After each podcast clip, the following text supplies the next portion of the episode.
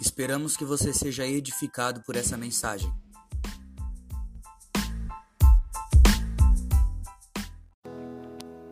E gostaria que você estivesse bastante atento.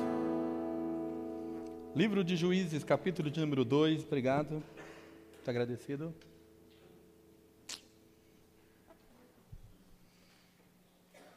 Foi muito bom cantar com vocês.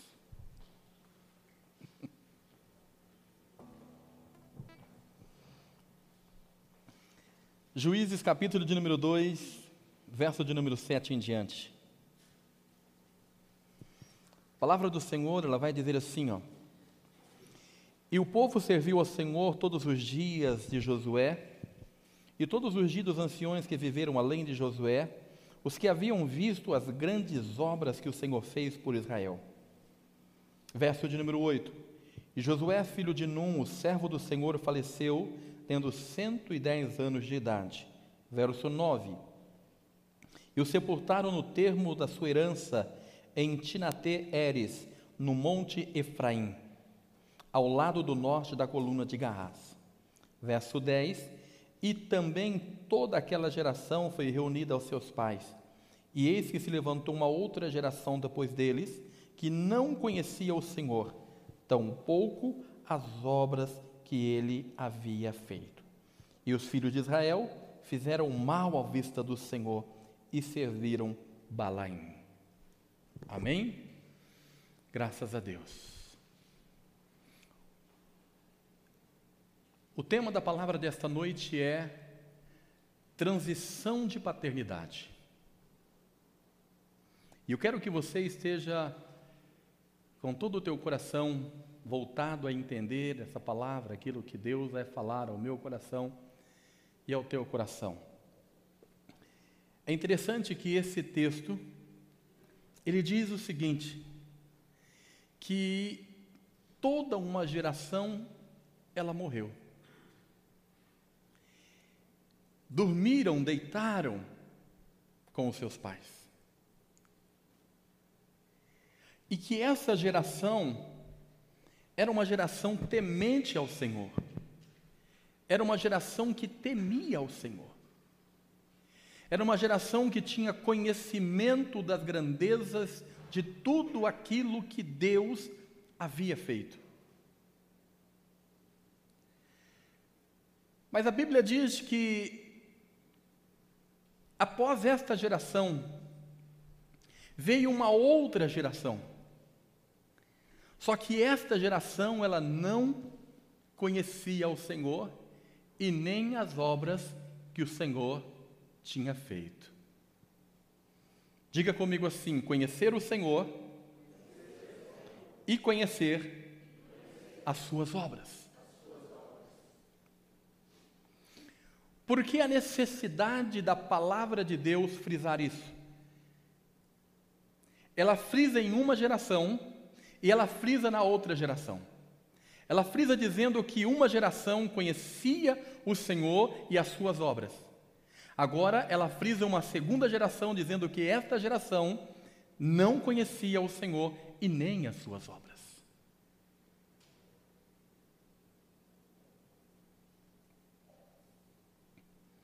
Porque conhecer o Senhor é individual. Mas conhecer as suas obras é passado de geração em geração.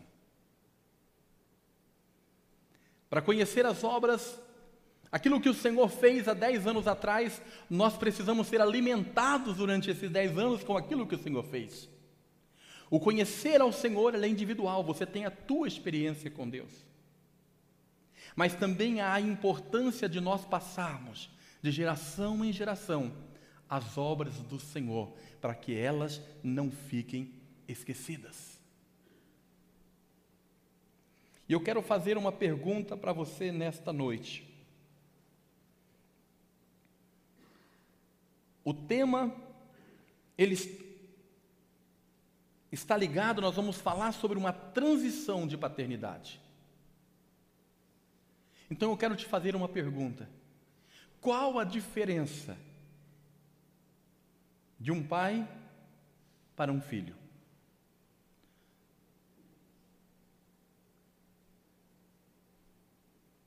Qual a diferença de um pai para um filho?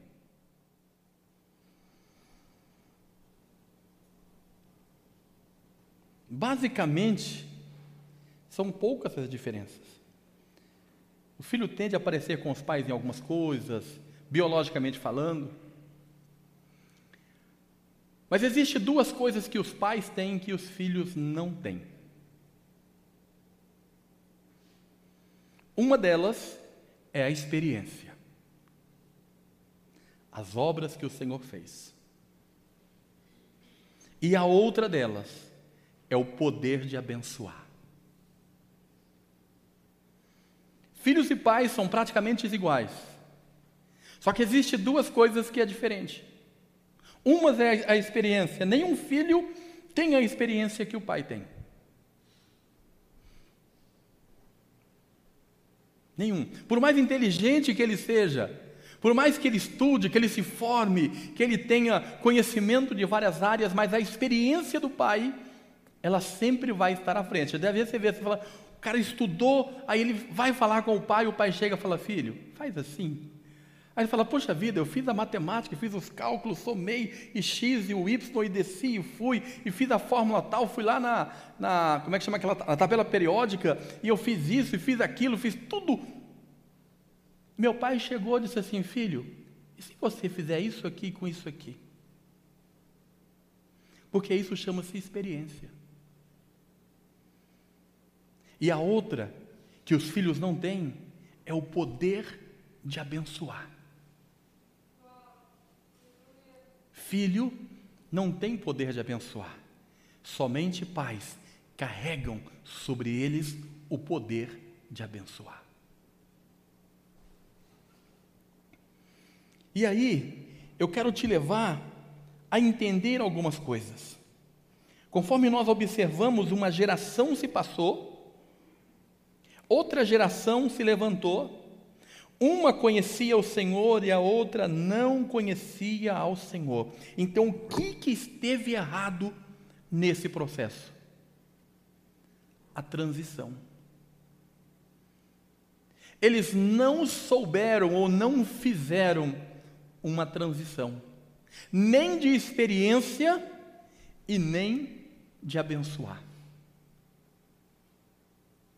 Porque aquela geração que se levanta, eles não têm conhecimento nenhum do Senhor. Então, o que eles erram? Erraram em transicionar. O que nós temos errado? Às vezes nós temos errado em transicionar.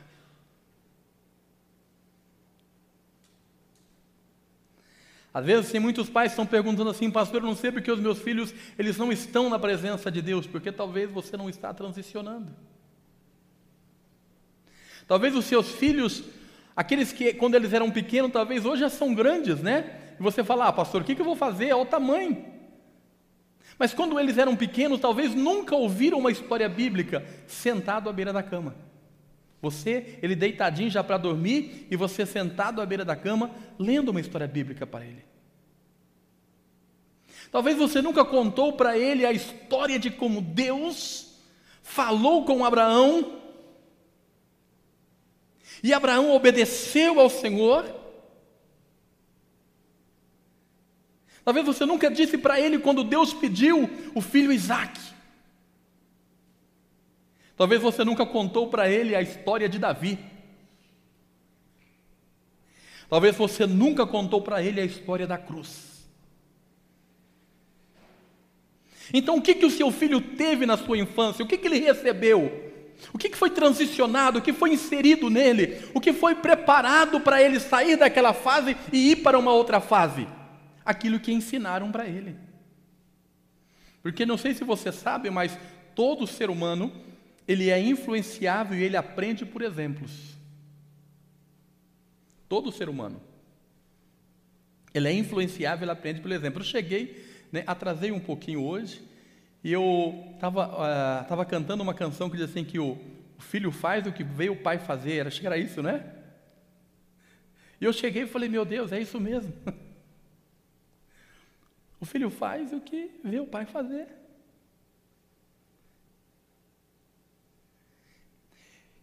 Nós estamos aqui hoje, talvez você diga assim, pastor, mas eu nem pai sou ainda. Eu nem uma família tenho ainda. Mas você vai ter, amém? É.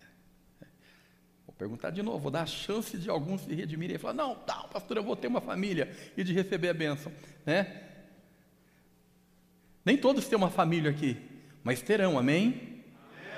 Quando eu falo família, no sentido de casamento, esposa, filho, essas coisas. Ah, agora teve um teu glória.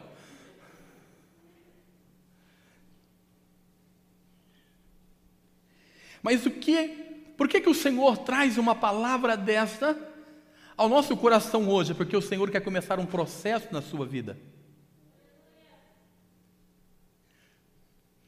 Não importa se você ainda não é casado, se você não tem filho, ou se você já é casado você não tem filho, Deus quer começar um processo na sua vida. A palavra do Senhor diz o seguinte: que é para Ele, por Ele, como é que é?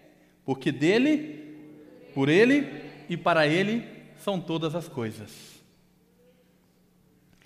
É Ele que faz, é Ele que vai nos ajudar transicionar e é Ele que vai nos levar para passarmos a eternidade com Ele. Então Deus ele está falando comigo e com você, nos direcionando a um futuro, nos direcionando a algo que nós precisamos compreender. Porque hoje, infelizmente, também, assim como a geração de Josué errou, infelizmente nós também estamos errando, porque nós não estamos transicionando a geração futura para ter experiência com Deus, porque nós não temos passado para ela as maravilhas, as obras do Senhor.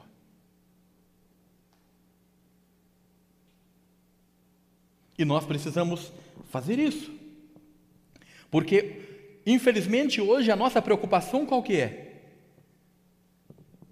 É que o filho tem estudo. Essa é a preocupação de todo pai. O orgulho de todo pai é ver o seu filho pegar um diploma. Este é o orgulho. O pai bate no peito e fala assim: formei meu filho. Às vezes, numa roda de pais conversando, né?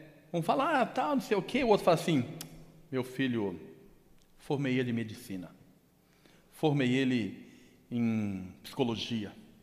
Formei ele em letras, advogado.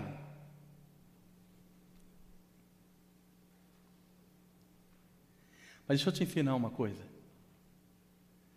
Formação tem a ver com algo que acaba. Formação é herança. Formação é, é uma preparação para o filho ter um futuro terreno. E não estou dizendo que isso está errado, não. Você tem que fazer isso mesmo, você tem que se orgulhar mesmo. Orgulhar do seu filho, tem que se orgulhar da sua filha. Está certo. Mas eu te dizer uma coisa para você não confundir uma coisa com a outra: herança não tem a ver com legado. Herança tem a ver com estas coisas terrenas, legado tem a ver com princípios. Nós temos nos envolvido em deixar herança para os nossos filhos. Nós temos nos preocupado em deixar herança para os nossos filhos, mas nós não temos deixado legado de princípios para os nossos filhos.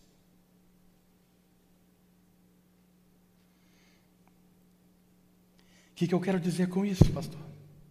Te explico.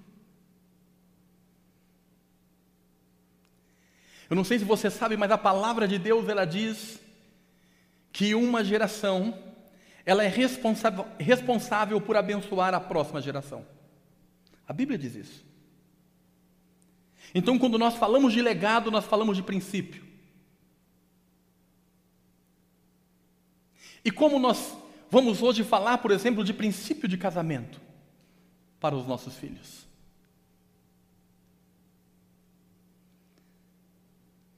Presta atenção, não é uma crítica, mas é uma observação para que você não erre mais. Porque de repente você hoje já está com alguns casamentos. Deixa eu dizer uma coisa: tudo que semeia, tudo que semeia, colhe. E aquilo que você não colhe, a geração futura vai colher.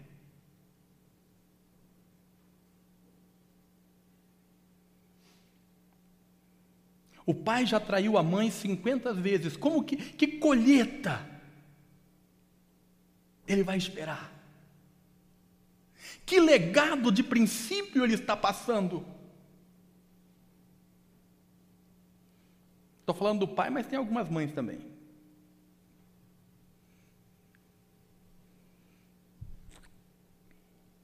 Então nós precisamos começar a parar e entender que formação, herança é muito importante.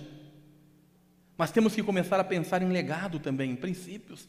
Deixar princípios para os nossos filhos, para eles olharem assim e dizer: olha, porque isso é uma colheita que vai passar de geração em geração. Se ela não for interrompida, ela vai passar de geração em geração. Só por quê? Porque a palavra de Deus diz isso, que uma maldição ela passa de geração em geração. Se ela não foi interrompida. Por isso que a pessoa diz, pastor, eu não entendo certas coisas da minha vida. Eu não sei o que eu estou vivendo hoje. Aí você vai fazer um, um mapa, né? Uma, uma vistoria na vida da pessoa e fala assim, mas ó, isso vem acontecendo. Isso já vem acontecendo na sua família. Legado é diferente. A transição dos nossos filhos hoje se faz necessária. Sabe por quê? Porque eu tenho dito também que, infelizmente, hoje nós não temos preparado, essa geração ela não está preparada para ser pai. Essa geração ela foi preparada para ser filhos. Só que não tem como a gente fugir, irmãos. É natural ser pai. Ou não? Só não vai ter filhos futuramente se a gente fizer algumas operações aí. Ah, de repente até cortar mesmo. Bruscamente. Senão, é inevitável que vai ter filhos. Que vai sair, vai ter uma nova geração. Só que como teremos uma nova geração de filhos se nós não temos uma geração de pais? O que vai ser desses filhos? Que às vezes vai ter a figura de um homem, mas não vai ter uma figura paterna. Vai ter um homem junto com ele para jogar videogame, mas não vai ter um pai. Eu não estou dizendo que não pode jogar videogame. Joga, você que gosta, joga. Eu não consigo.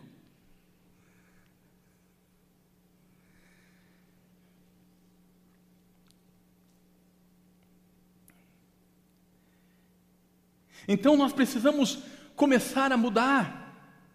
Talvez você diz, pastor, mas como que muda o mundo? Nós não temos realmente a força para mudar o mundo, mas nós temos a força para mudar a nossa casa. Talvez nós não vamos mudar o mundo, mas nós podemos mudar 10, 20, 30, 40, 50 casas. Às vezes a gente desiste porque a gente fala assim: ah, não vai mudar o mundo mesmo, então, né? Deixa a vida me levar, vida leva eu. Não sabe para onde.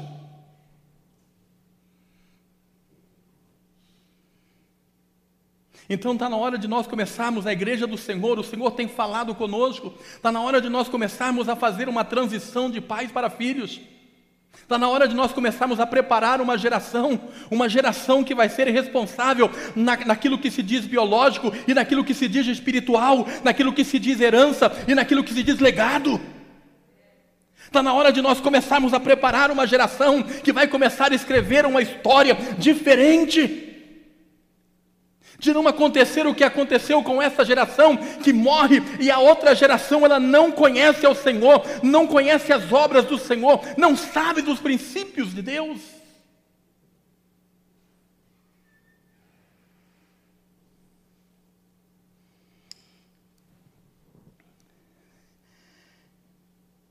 Nós, como pais, você, como um pai, um dia, deve saber que algumas coisas elas não mudam elas não mudam. E uma delas é o poder de abençoar. Não muda. A palavra de Deus no livro de Gênesis, capítulo 48, vai nos contar a história de Jacó, de José e seus filhos. Eu já preguei isso aqui uma vez, ou algumas vezes. Quando José leva os seus filhos para serem abençoados, e ele coloca os filhos justamente na posição correta, né? A mão direita, a mão esquerda, mas aí na hora de abençoar, a mão faz isso aqui. E Deus abençoa o mais novo para comandar sobre o mais velho. Eu já expliquei isso e preguei isso aqui dizendo que aquele momento era o momento de uma cura, de fechar um, um, um elo, de fechar uma cura, uma história que havia acontecido com Jacó. Daquilo que havia acontecido com ele quando ele quis o lugar do seu irmão. E Deus estava mostrando para ele, ele não sabia para que direção a sua mão ia, mas Deus levou a sua mão para dizer: Olha, quando eu quero fazer, não precisa o homem interferir.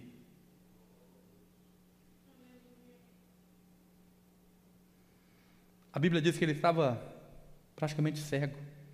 Ele não sabia a ordem dos meninos. E natural seria que ele fizesse isso aqui. Mas ele faz isso aqui. Mas o interessante é que José, antes do seu pai morrer, leva os seus filhos para serem abençoados pelo seu pai. Ele tinha passado muito tempo longe do seu pai. A sua família tinha acontecido na sua família alguns rompimentos familiares. Tanto que quando Jacó fala com ele, quando traz os seus filhos, ele fala assim: Olha, esses dois aqui serão agora considerados meus filhos, e eles vão estar no lugar de Rubem e Simeão, porque aquilo que foi um dia aberto precisa ser fechado, porque essa nova geração precisa continuar servindo. Essa abertura não pode continuar, ela não pode ir além, ela tem que ser fechada. Nós temos que parar, nós temos que lacrar isso aqui agora. Esses dois vão entrar no lugar daqueles outros dois. Houve um rompimento, houve uma quebra de aliança familiar, houve um problema familiar, mas não pode continuar. Deus faz a inversão, Deus sara a vida de Jacó e Deus sara uma geração futura.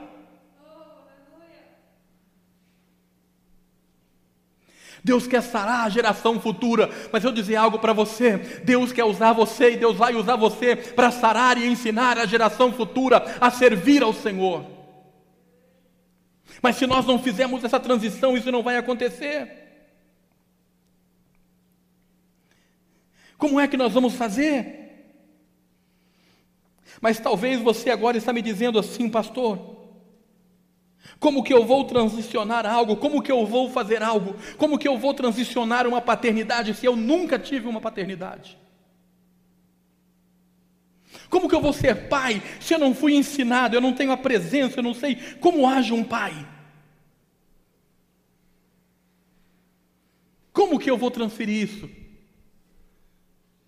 Pelo contrário, pastor, na minha casa era briga, discussões, na minha casa era palavrões, na minha casa era xingamento, na minha casa era bebedice, na minha casa era pornografia, na minha casa era adultério, na minha casa era isso, na minha casa era dores, traumas, na minha casa era assim, espancamentos. Assim era a minha casa, pastor. Como que eu vou transferir algo?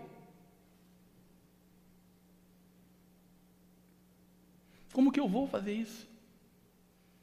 Como que eu vou dar aquilo que eu nunca tive, aquilo que eu nunca recebi? Como que nós vamos preparar uma geração? Como que nós vamos levar uma geração aos conhecimentos e princípios da palavra de Deus? Se hoje nós temos uma geração futura, ou melhor, uma geração ferida, como que nós vamos preparar uma geração futura se nós temos uma geração doente? Como fazer isso? Pastor, eu não sei, eu não tenho. Pelo contrário, eu sou machucado. Eu sou ferido, eu sou ferida. Eu não consigo ser uma boa mãe. Eu não tenho espelho de uma boa mãe. Eu não tenho espelho de um bom pai. E se eu puxar na minha árvore genealógica, vai ficar pior ainda a situação, pastor, porque as coisas são piores. Como que eu vou? Como que nós vamos conseguir fazer isso? Deixa eu dizer algo para você. Eu quero te levar à leitura de 2 Coríntios capítulo 5, verso de número 17.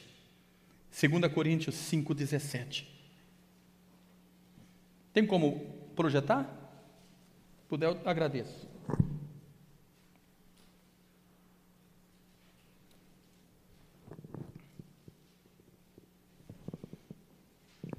2 Coríntios 5,17.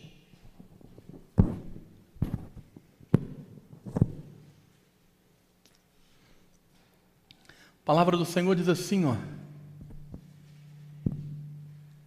Assim que, se alguém está em Cristo, nova criatura é. As coisas velhas já passaram, e eis que tudo se faz, se fez novo. Quem está em Cristo aqui? Amém? Se de repente você ainda não entregou a sua vida a Jesus, entregue a sua vida a Jesus. Se você ainda não tem uma aliança de fidelidade com Ele, faça essa aliança de fidelidade com Ele, porque a partir de você, Deus vai começar intencionalmente preparar uma geração futura abençoada. Que, que eu quero dizer? Talvez você não teve mas em Cristo Ele pode curar todas as suas dores, Ele pode apagar todo o seu passado, Ele pode apagar todas as suas lembranças, suas limitações, os seus traumas, as suas é, incertezas, a sua insegurança. Leve até Jesus, coloque até Jesus. Deixa eu dizer uma coisa para você, meu irmão. Escuta uma coisa que eu vou dizer para você. O que mais nós vemos hoje também é a geração presente jogar a culpa na geração passada. Eles dizendo assim: ah, pastor, eu faço isso porque meu pai fez isso, minha mãe fez isso, na minha família ah, ah, existia isso, na minha família fazia aquilo, pastor, o senhor não sabe, e começa a se desculpar. Deixa eu dizer uma coisa a você também: está na hora de você parar de se desculpar e se responsabilizar pela sua libertação em Cristo. Para de jogar a culpa nos seus pais, para de jogar a culpa na sua mãe, para de jogar a culpa naquilo que você não teve. Você pode não ter tido, mas você pode ter hoje.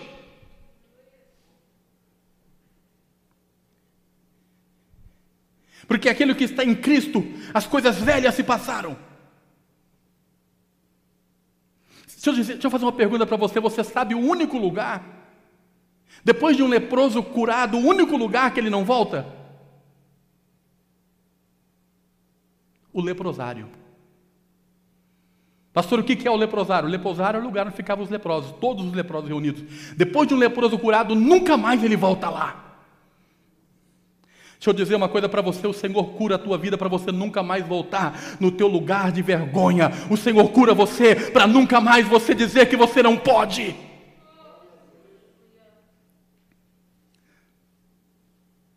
O leproso, eu acredito, é, depois que ele é curado, ele volta para a tua casa, aquilo que ele perdeu, e agora ele volta para a sua casa.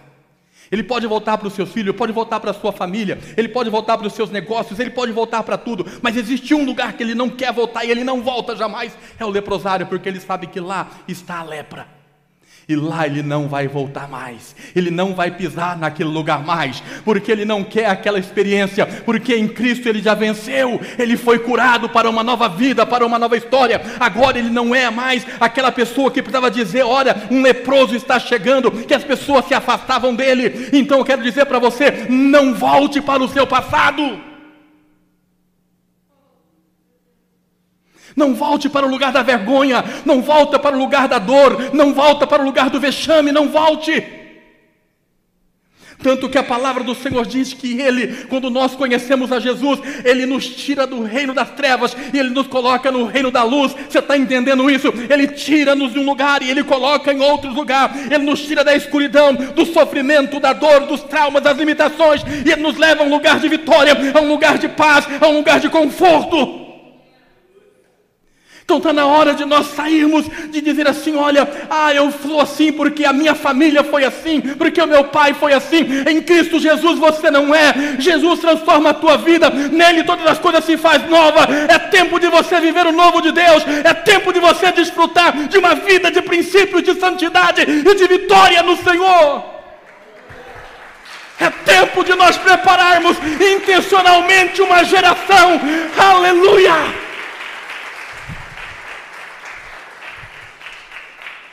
É tempo de mudar. Talvez as dores foram terríveis. Procure ajuda. Talvez você não consiga realmente viver e vencer sozinho, mas procure ajuda. Mas seja sincero na procura da ajuda. Não minta, não.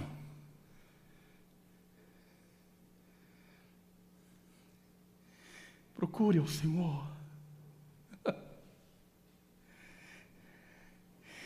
Ele tem uma nova história escrita para você. Se o diabo tem conseguido condenar a sua vida, se você tem vivido em função de traumas, de dores e de lembranças, se você tem vivido por um passado que te ofereceram, Deus quer escrever uma nova história, um futuro diferente em você e a partir de você.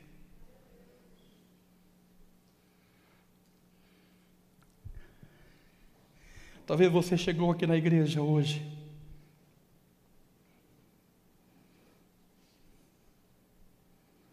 Um nada.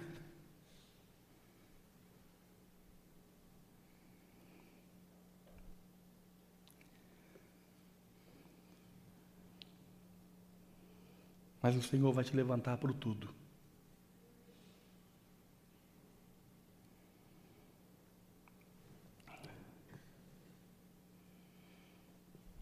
Quando nós estamos em Cristo, as coisas mudam. Deus, Ele tem nos dado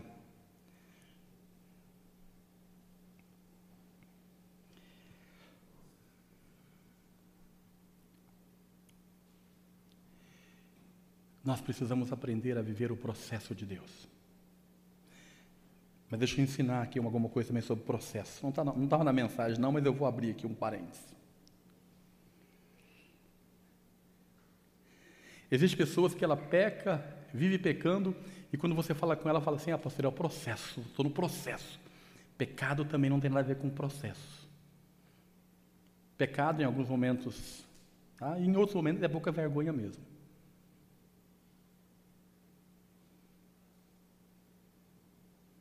Quando a Bíblia fala de processo, fala de processo de transformação, de apuração do azeite, do extrair o melhor. E depois desse azeite extraído, ele não volta a ser o caroço. Então, o processo é de aperfeiçoamento, de amadurecimento. Não é processo de pecado, 50 anos vivendo o processo de pecado. Está com 10 anos na igreja vivendo o processo de pecado.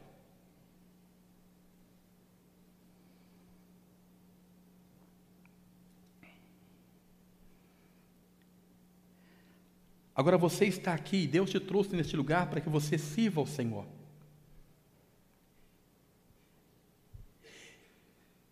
E Deus, Ele colocou todas as estratégias neste lugar para que o processo da sua vida de maturidade chegue no lugar desejado.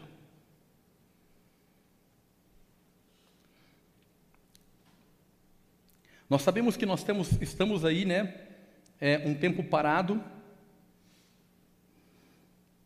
dentro de alguns projetos, de algumas coisas que nós tínhamos em mente de fazer, mas né, fomos impedidos de fazer por uma circunstância, por uma situação. Mas nós estamos preparados, tanto para uma coisa como para outra, mas eu quero chamar a sua atenção para algo. Deus tem nos dado um processo ou seja, estratégias de um processo maravilhoso, mas você precisa entender e colocar em prática. Porque se existe uma coisa que você precisa aprender na sua vida é o seguinte: aquilo que você recebe, põe em prática.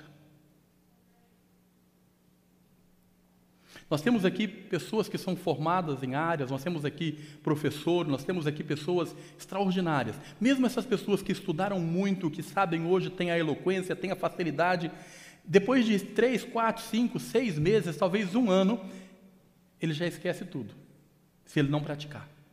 Ou ele vai tropeçar. Existe um ditado que fala que a pessoa, quando ela aprende a andar de bicicleta, nunca mais ela esquece. Ok, nunca mais ela esquece, só que ela cai no começo. Né? Eu sei porque eu fiquei muito tempo andando de bicicleta, meu Deus do céu, o dia que eu fui andar, né? eu para lá, para cá, entendeu? E ninguém viu.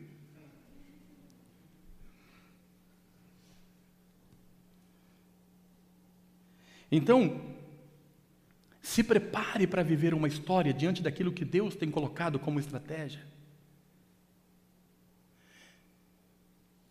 Eu não sei se você já passou pelo encontro com Deus, mas se você não passou, passe pelo encontro com Deus. Ah, pastor, eu não tenho tempo, arrume tempo, faça acontecer.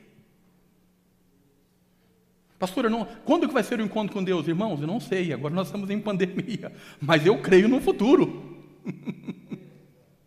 Porque uma coisa também eu sei, que se o futuro, ou seja, eu não sei como colocaria, mas se terminar agora, nós vamos morar com o Senhor, ou senão nós vamos ainda teremos, um futuro. Passe pelo encontro com Deus. Mas não vai ser fácil.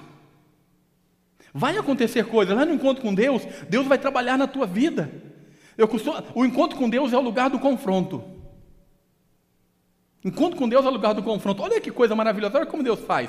O encontro com Deus é o lugar do confronto. Depois do encontro com Deus, qual é a nossa próxima estratégia? A próxima estratégia é os primeiros passos da pessoa que saiu do confronto. Ou seja, ela nasceu ali, teve aquele tal, agora ela começa os primeiros passos. Que é o lar de paz. E deixa eu dizer algo para você, nós estamos transicionando. Nós estamos buscando em Deus transicionar uma geração. E Deus quer usar você para transicionar essa geração. Quando Deus nos der a oportunidade de fazer isso aqui, seja o primeiro a dizer: Eis-me aqui. Cadê o bebê, pastor? Quem foi que saiu do encontro? Eu quero ensinar eles o primeiro passo. E se eu começar a ajudar a transicionar essa pessoa? Quando nós pudermos fazer isso, seja o primeiro a dizer: Eis-me aqui. Estou aqui. Depois do lar de paz, o que, que nós temos? Nós temos a célula.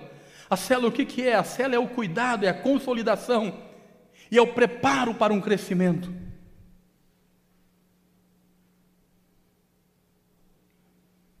Algumas pessoas não conseguem entender, não conseguem compreender. E depois disso, o que, que nós temos?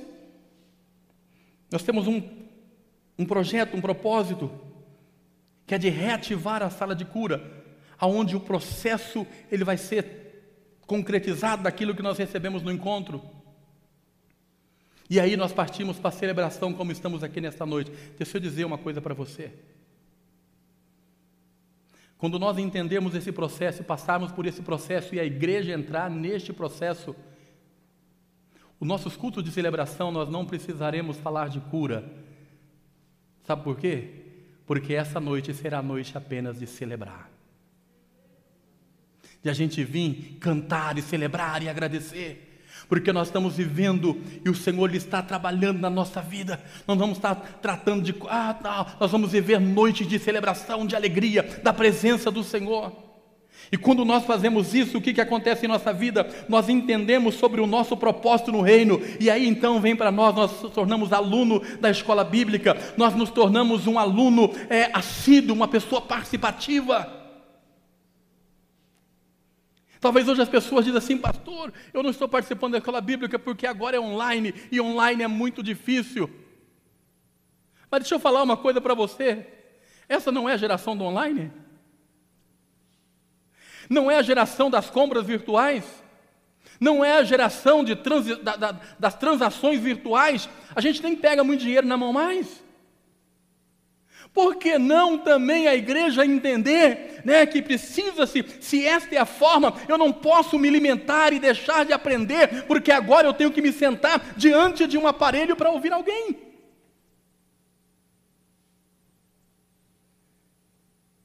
Ah, pastor, eu gosto da aula presencial, eu gosto do, do, do, do toque, eu gosto de estar junto. Ok, vai chegar. Mas enquanto não chegar, não perca a tua bênção, por imaturidade. Não seja mimimi, eu não gosto. Se eu não gosto, eu não faço. Não acho legal. Se eu não acho legal, não acho legal. E também outra coisa, não vou ficar lá senão vou atrapalhar a aula. Não, seja diferente. Falei, eu vou lá para somar na aula. Mude. Se nós queremos transicionar uma geração, queremos ensinar pessoas a guardar os princípios de Deus, tem que começar a partir de nós. Como você vai dizer para o teu filho amanhã, se hoje você não faz, você vai falar, filho, vai lá, assiste lá.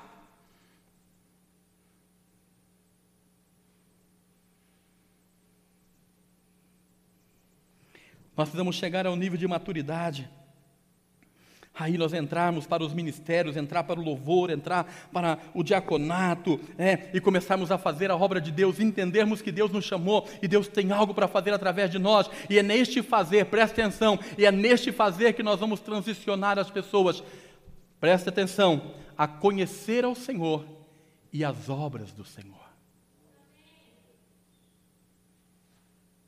Hoje nós vemos pessoas que dizem que conhecem o Senhor e estão alegres e suficientes, né, simplesmente por conhecer o Senhor. Mas a Bíblia, ela é muito clara quando ela diz aqui, aquela geração, ela conhecia o Senhor e as suas obras. A outra geração, ela não conhecia o Senhor e nem as suas obras. Uma coisa está ligada à outra. Eu e você precisamos compreender e entender isso eu quero te levar de volta a esse texto de Juízes capítulo 2, verso 10, que acabei de falar. Presta atenção nesse texto. Eu vou ler novamente para você, para que você possa guardar esse texto.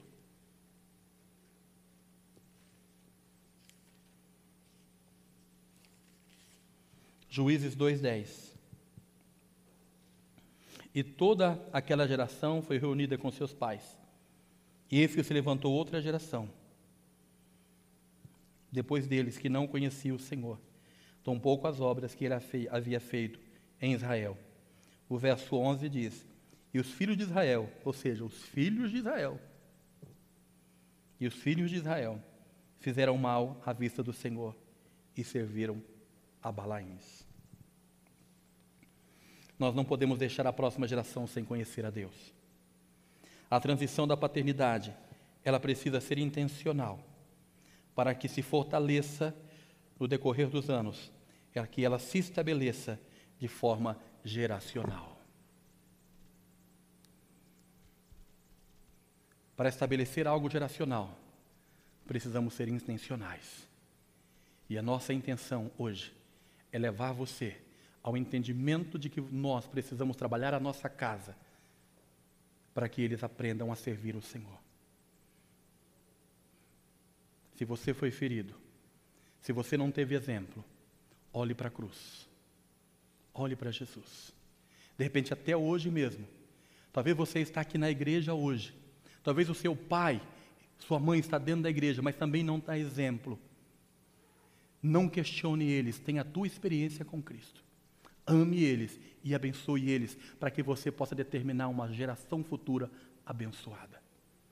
Pai, mãe, se você não é exemplo os seus filhos, começa a ser. Dê exemplo no seu casamento.